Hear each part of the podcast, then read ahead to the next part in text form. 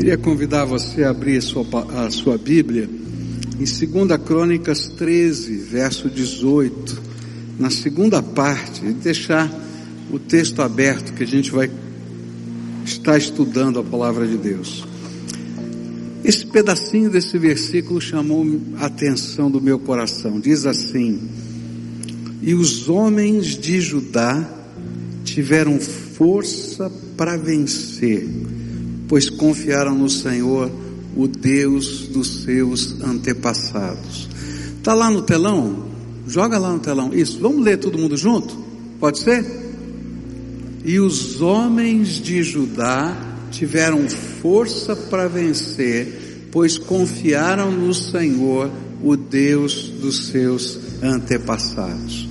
Deixa eu contar um pouquinho da história que está por trás desse versículo. Diz assim na palavra de Deus contando para a gente o que está acontecendo, que Judá e Israel, reino do norte Israel, Judá, reino do sul, estavam em guerra por causa da separação das dez tribos do norte com as do sul, após a morte de Salomão. Então, quando Salomão morreu, né, houve uma, uma separação dos reinos e as dez tribos do norte se separaram, tiveram um outro rei, e as tribos do sul ficaram com os descendentes de Davi. Mas ah, por causa dessa, dessa separação, houve sempre um sentimento de inimizade entre esses povos. E já havia se passado 18 anos desde a separação. No entanto, um novo rei tinha assumido lá o reino do sul, que era Abias. E talvez esse fosse o grande motivo para que uma tentativa de ambas as partes de reunificação dos reinos acontecesse. E aí explodiu uma outra guerra. A guerra surgiu de novo. Mas a batalha não era uma batalha proporcional. O reino de Israel tinha o dobro dos soldados bem treinados que o reino de Judá, o reino do sul. Havia 800 mil soldados do reino do norte, Israel, contra 400 mil soldados do reino do sul. E além disso, Jeroboão, que era o rei de Israel, era muito mais experiente como comandante do que Abias, que era um novo rei de Judá. E assim, quando a batalha começou, quem tivesse assistindo, né, vendo de longe, diria assim: olha, Israel vai ganhar. Não tem jeito, Israel vai ganhar. E se ficasse prestando atenção mais ainda, porque os reis começaram a discutir antes da batalha começar, mas Jeroboão, que era muito esperto, enquanto ele estava conversando com Abias, mandou as tropas dele montarem uma emboscada. E quando Abias percebeu, além dele ter 800 contra 400, quando Abias percebeu, ele estava completamente cercado pelas tropas de Israel. E quem tivesse assistindo de longe, não é? Tivesse um drone ali de cima vendo, ia dizer, ah, não tem jeito. Agora ele perdeu, se deixou envolver nessa, nessa armadilha de Jeroboão. E foi justamente esta pergunta, não é, que aparecia ali no meio do texto, que mexeu com o meu coração. Quem assistia a essa luta perguntaria, de onde veio a força para ajudar a vencer? Porque apesar dele estar cercado, e apesar de ter um número menor de soldados, quem venceu a batalha foi Abias e não Jeroboão, aquele que era o menor exército. E foi justamente essa, essa pergunta, não é, ou essa afirmação do texto, que mexeu com a minha alma. De onde vem a força para vencer? De onde vem a força para vencer é, quando nós temos que enfrentar as batalhas que aos nossos olhos já parecem perdidas?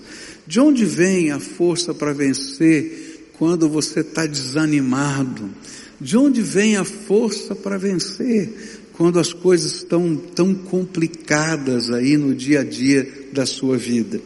E eu encontrei aqui nesse texto, né, no capítulo 13 de 2 Crônicas, é, algumas das respostas a esta pergunta: de onde vem a força para vencer? E a primeira resposta aparece no versículo 5, que diz assim: Vocês não sabem que o Senhor, o Deus de Israel, deu para sempre o reino de Israel a Davi e a seus descendentes, mediante uma aliança irrevogável. A primeira resposta que a Bíblia vai nos dar para essa pergunta, de onde vem a força para vencer, está na fé. A força para vencer vem da nossa fé. Por que que a Bia estava tão confiante com todas essas situações adversas? Porque havia uma promessa. Uma promessa de Deus feita a Davi, seu avô. Era uma promessa irrevogável. Uma promessa que não faltaria no trono de Judá, herdeiro de Davi para continuar aquela dinastia, porque Deus havia abençoado e que aquele reino permaneceria. E aí você vai dizer assim, mas como é que pode? O reino de Judá não existe mais. Ele permanece para sempre porque o herdeiro de Davi é Jesus e o reino continua.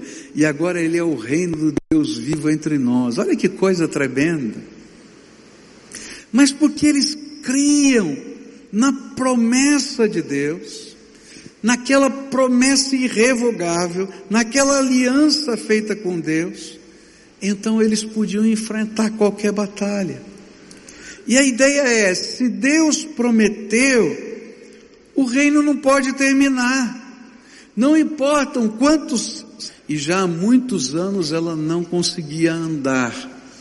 E aí ah, o seu quadril né, dividiu em duas partes e se desconectou. Então ela não tinha condição nem de locomoção. Às vezes, para ir para um lugar para o outro, ela tinha que ir de ambulância. O seu marido trabalhava com ambulâncias, então isso facilitava, às vezes, para ela ir ah, de um lugar para outro. Mas aquela mulher era uma mulher de fé.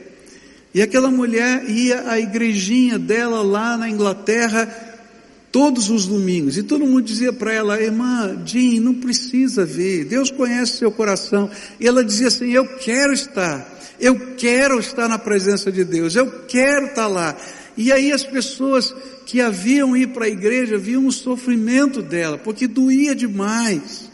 Mas ela não aceitava apenas ser é, uma assistente do culto, ela adotou os adolescentes daquela pequena igreja e com toda aquela dificuldade, com todas aquelas dores, ela era líder dos adolescentes da igreja.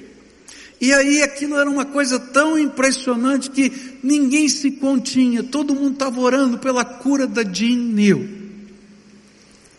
Bom, passaram-se anos. E aí um médico chegou para ela e disse assim: Olha, é, nós temos uma possibilidade de fazer uma cirurgia.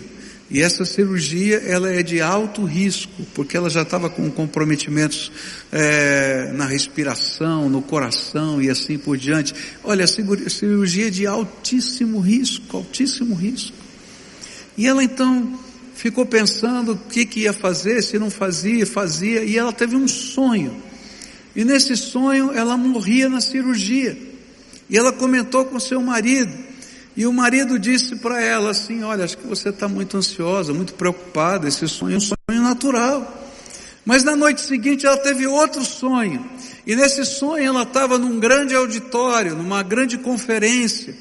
E ali naquele sonho tinha uma pessoa pregando com um sotaque diferente. E essa pessoa passava por ela e tentava orar pela cura de uma pessoa e essa pessoa não era curada. E depois orava por ela e ela era curada. E ela então foi conversar com o seu pastor e disse: E agora? Eu tive dois sonhos. Num eu morro e no outro eu sou curada. O que está acontecendo comigo? Ele falou assim: Olha, vamos pensar no melhor. Vamos orar, vamos, vamos pensar naquele que você é curada. Vamos colocar isso diante de Deus. Se o seu coração está tão apertado com isso. E passou-se o tempo. E aí teve uma conferência num grande lugar com um pregador de, de, de fora da Inglaterra. E naquela, naquela tarde e começo de noite, acontece exatamente como aconteceu naquele sonho. E quando aquele pregador ora, e aquela mulher que está numa cadeira de rodas não é curada, ela falou: opa, está igualzinho. E de repente ele vem na direção dela e diz assim: Sabe, Deus me disse que você vai ser curada hoje. E ela disse: Eu sei, eu sei, eu sei, porque ela lembrou do sonho. E de repente o Senhor a cura naquele lugar. E aquele quadril desconjuntado, e aquele, aquela coluna que estava toda soldada nas suas, nas suas vértebras, elas são restauradas pelo poder de Deus, de uma maneira sobrenatural. E aquela mulher, depois de 25 anos, sai correndo pelo meio do auditório. O marido dela, que não era crente, andava atrás com a cadeira de roda. E ela olhou para ele e falou: O que você está fazendo aqui com a cadeira de roda? Ele falou: E se você cair? Joga fora esse negócio. E eu fiquei pensando: que coisa tremenda é quando Deus fala com a gente e nos dá promessas. Sabe de onde vem a força para vencer?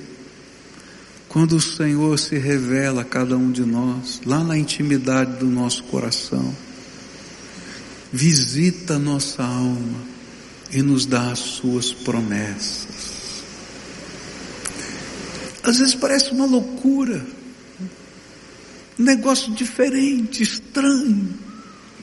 E como aquela mulher, a gente fica na dúvida: isso aqui é um sonho verdadeiro, isso aqui é um sonho humano. Porque nós somos humanos. Mas na medida em que a gente vai andando com Deus, a nossa fé vai se fortalecendo. E é por causa dessa fé que a gente tem força para vencer. Se você está enfrentando uma batalha, uma luta, uma grande tempestade na tua vida, então convida Jesus para entrar no teu barquinho como Jesus estava no barquinho dos discípulos. Porque Ele é aquele que tem poder para, com as Suas palavras, não somente acalmar o vento e o mar, como aconteceu naquele tempo, mas para transformar todas as coisas da nossa vida. Sabe de onde vem a força para vencer? Na nossa confiança inabalável no Deus que sustenta as nossas vidas. Mas eu fiquei pensando que esse homem fala uma segunda coisa aqui que tem a ver com fé. No capítulo 13, no versículo 12, ele diz assim: E vejam bem, Deus está conosco, Ele é o nosso chefe. Os sacerdotes dele com as suas cornetas farão soar o grito de guerra contra vocês. Israelitas, não lutem contra o Senhor, o Deus dos seus antepassados, pois vocês não terão êxito. Eu acho tremendo é porque a gente não apenas tem fé em promessas, porque talvez viver o tempo todo somente olhando num futuro, fica difícil, a nossa fé esmorece. Quantos aqui já não viveram momentos de altos e baixos na fé? Não é verdade o que eu estou falando? Quando a gente só tem uma promessa, não é? Parece que está tão longe. Quando eu olho, por exemplo, para Abraão conversando com Deus, Deus lhe faz uma promessa que ele teria um filho. Vai demorar 25 anos para isso acontecer. E quando já tenha passado muito tempo, Abraão já estava duvidando da promessa, e o Senhor diz assim: sai da tenda, homem, sai da tenda, olha para o céu. E ele olha para o céu, e ele diz assim: conta as estrelas. Ele disse: não dá, eu não consigo contar.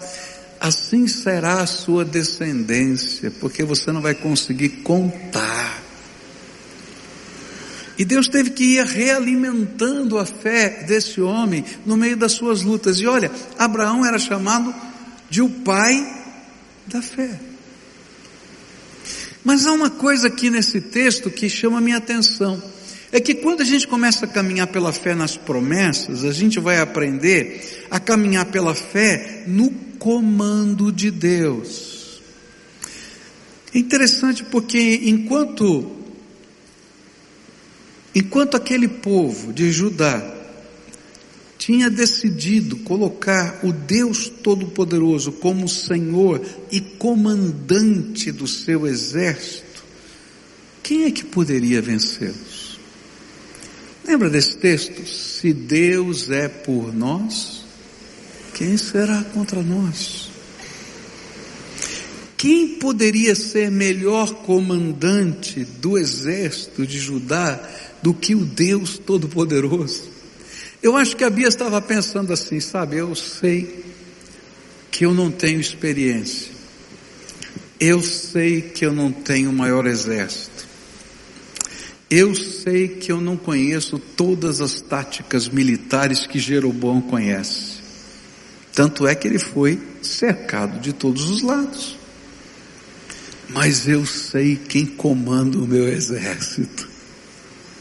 E quem comanda o meu exército é o Deus Todo-Poderoso. Eu sou só coadjuvante. Ele é o Senhor, Ele é o Senhor. E sabe, queridos, de onde vem a força para vencer? É quando na minha vida e na tua vida a gente tem convicção plena de que Jesus é o Senhor da nossa vida. E se Jesus é o Senhor da nossa vida, a gente vai estar na vontade dEle. E às vezes a gente vai estar olhando e dizendo assim, Senhor, eu não consigo entender, eu não consigo compreender. Eu acho que Abias, né, quando ele percebeu, porque a gente vai lendo o texto, vai vendo que ele está conversando com Jeroboão, enquanto isso está acontecendo, a cilada está sendo armada, né?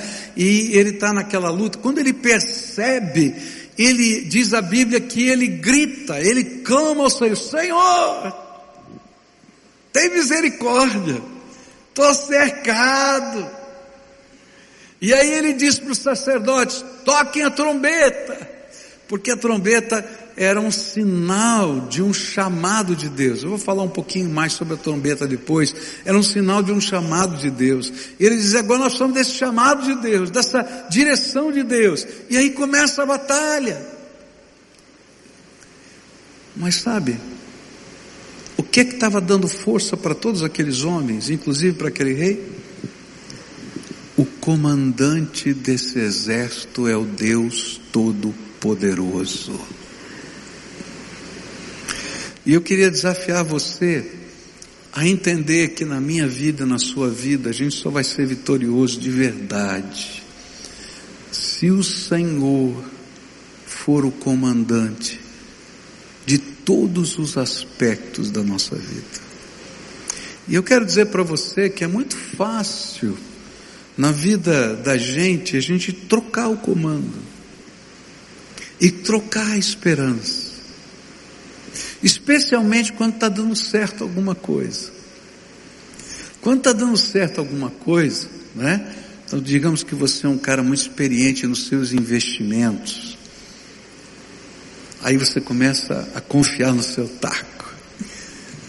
Aí o Senhor uma hora vai olhar para de cima para você e dizer, você não entendeu nada. Quem te sustenta sou eu. E ele fala assim, vou tirar a minha mãozinha de bênção de você. E daí você descobre que ó, você não é tão bom assim. Começa a dar uma confusão legal. E que se não fosse a misericórdia de Deus de pegar você aqui outra vez, você quebrava. Você quebrava. Outras vezes, você acha que está governando bem a tua vida, do teu jeito, da tua maneira. Porque afinal de contas você tem experiência. E olha, você faz tudo certinho como Jeroboão, até a cilada está montada. Mas se o Senhor não é o comandante da sua vida, você vai se deparar com gente mais capaz, mais importante, mais forte do que você, você vai levar uma trombada com a vida. Quando eu estava no seminário,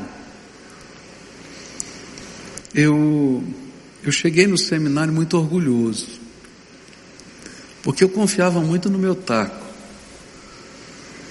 Eu sempre me achei inteligente. E eu sempre tinha sido o melhor na classe. Durante o meu ensino médio, etc. Mas quando eu cheguei no seminário, eu encontrei gente muito mais capaz do que eu. Tinha uns caras que eram sim gênio, gênio. Negócio doido. E aí Deus teve que quebrantar o meu coração para entender que não é por força nem por violência, mas é pelo poder do Espírito que as coisas acontecem. Sempre vai ter alguém mais capaz do que você, mais inteligente do que você, mais hábil do que você. E se ele estiver em confronto com você, você vai perder. A menos que o Senhor Deus Todo-Poderoso seja o seu comandante. E aqui está a lição. Você quer entender a força para vencer? Então coloca a sua fé nas promessas de Deus. Mas coloca a sua fé no comando do Senhor. E essa é a grande lição. É que a força para vencer nasce da nossa fé na direção do Senhor, das suas promessas que Ele mesmo nos fez. E permanece quando nós colocamos a nossa vida nas Suas mãos e aprendemos a depender dEle para todas as coisas. E é tão tremendo, porque Deus nos surpreende. Deus nos surpreende. E os jeitos de Deus são tremendos. Nós vamos agora, dia 15 de fevereiro, para esse tratamento, né? Sabe quantas pessoas tem na frente da Cleusa para tratar? Duas mil pessoas. Foi um milagre ela ser aceita para ir dia 15 de fevereiro. E se eu pudesse dizer para vocês quantos milagres já aconteceram nesses últimos dias, que eu não consigo explicar. Essa, esse sermão não é para você não, é para mim, viu? Eu estou pregando para mim. O Espírito Santo ministrou na minha vida, disse: Olha, você quer força para vencer? Confia na minha promessa. E confia no meu comando. E as outras coisas, deixa que eu resolvo. E eu tenho que confessar para vocês que várias vezes meu coração ficou perturbado. Várias vezes eu tinha que colocar no papel essa semana tudo que eu tinha que resolver e eu estava ficando doido. Aí Deus é tremendo, né? E Ele fala com a gente. E ele disse assim: os preparativos sou eu que estou fazendo. Vê se você pode falar um negócio desse para mim. Mas esse é o Deus Todo-Poderoso que nos abençoa. E eu vim aqui hoje para dizer para você: Deus quer te abençoar e te dar força para vencer. Mas há duas coisas que você precisa viver. E você tem que escolher viver isso. Primeira, colocar a tua esperança e a tua fé naquilo que Deus já falou ao seu coração. Confia no Senhor. E a segunda é uma entrega. Entrega o comando, a direção. Tem um monte de próximos passos, não tem? Entrega o comando, a tua vida na mão do Senhor. A gente vai se preparar para celebrar a ceia do Senhor juntos aqui. Mas antes de fazer isso, eu preciso convidar você para tomar esses dois passos de fé. Deus tem uma promessa para todos nós. É a promessa que Ele nos ama e tem um plano para a nossa vida. É a promessa de que você é tão importante que Ele se esvaziou da sua glória para caber na forma humana e tomar o nosso lugar na cruz do Calvário. A promessa de que todo aquele que invocar o nome do Senhor será salvo. A promessa de que Ele não nos deixaria órfãos, sozinhos. A promessa de que estaria conosco todos os dias até a consumação dos séculos. Eu podia continuar falando das promessas de Deus para você. Não faltam promessas. Na Bíblia tem 365 vezes a expressão não temas. Só para você ter uma para cada dia. Deus não é tremendo? Mas a gente tem que dar um passo de fé. Senhor, eu creio na tua provisão e nas tuas promessas. E eu vou andar por fé na tua provisão, nas tuas promessas. E eu não sei o que você está vivendo, eu só sei o que eu estou vivendo. E eu queria desafiar você. Coloca a tua vida agora na mão do Senhor e dizendo para Ele: Eu creio.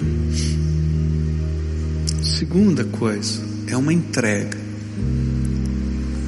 O comando é teu. Eu acho que a primeira parte é mais fácil. Porque a primeira parte, a gente ter esperança é coisa boa.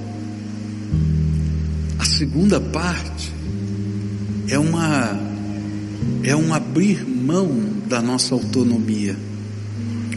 E a gente diz, Senhor, quem manda é o Senhor.